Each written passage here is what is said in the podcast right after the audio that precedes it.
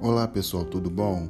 Vou falar sobre Yama, o segundo tema que é Sattva, a verdade.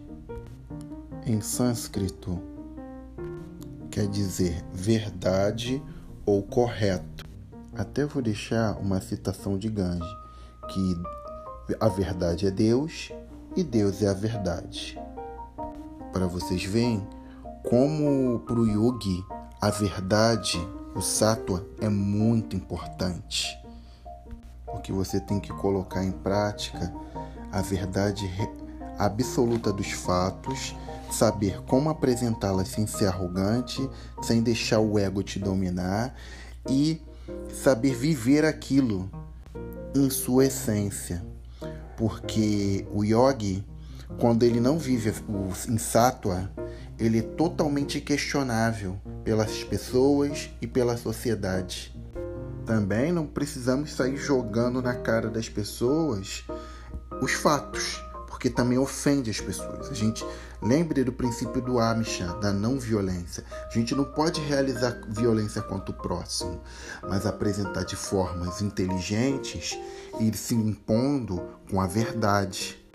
Trazendo também a citação do apóstolo João, e conhecerão a verdade, e a verdade os libertará.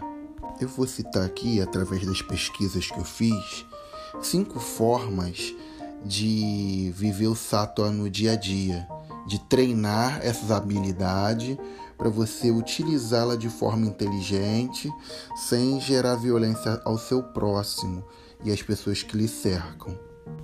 Que nem todo mundo está pronto para ouvir a verdade então, temos que ser brando no nosso falar, no nosso agir e saber tomar nossas decisões com inteligência. Porque a palavra branda aquebranta qualquer coração. Então, o saber falar é tudo, o saber se expressar é tudo.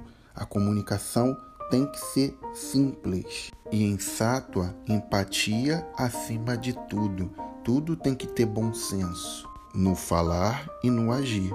Vamos lá, que eu vou citar as cinco dicas de aplicar o Sattva no dia a dia.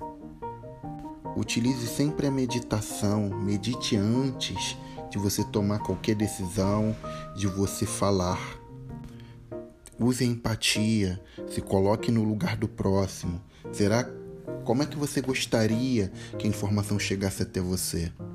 Escolha o melhor é, momento para você falar Saber o momento adequado é fundamental. Tem momentos que a gente está mais aberto a ouvir e tem momentos que não. Primeiro, respire, pense, analise os fatos, se ponha no lugar do outro e fale com clareza e com descrição de detalhes. Ao usar a verdade, não use ela para ofender as pessoas, nem jogar na cara de ninguém. Vai brando. Explique. Se a pessoa não está apta a ouvir, não fale. Fique em silêncio. O silêncio você ganha batalhas. O ruído você atrai inimigos. Pense nisso. Use essa sabedoria que Deus te deu, que o Criador te deu. Desejo a vocês muita paz, muita luz, que essas palavras que foram ditas ajude a quebrantar a tua mente, teu coração e te traga boas novas e, e mude realmente a tua vida para melhor. Namastê, Harion.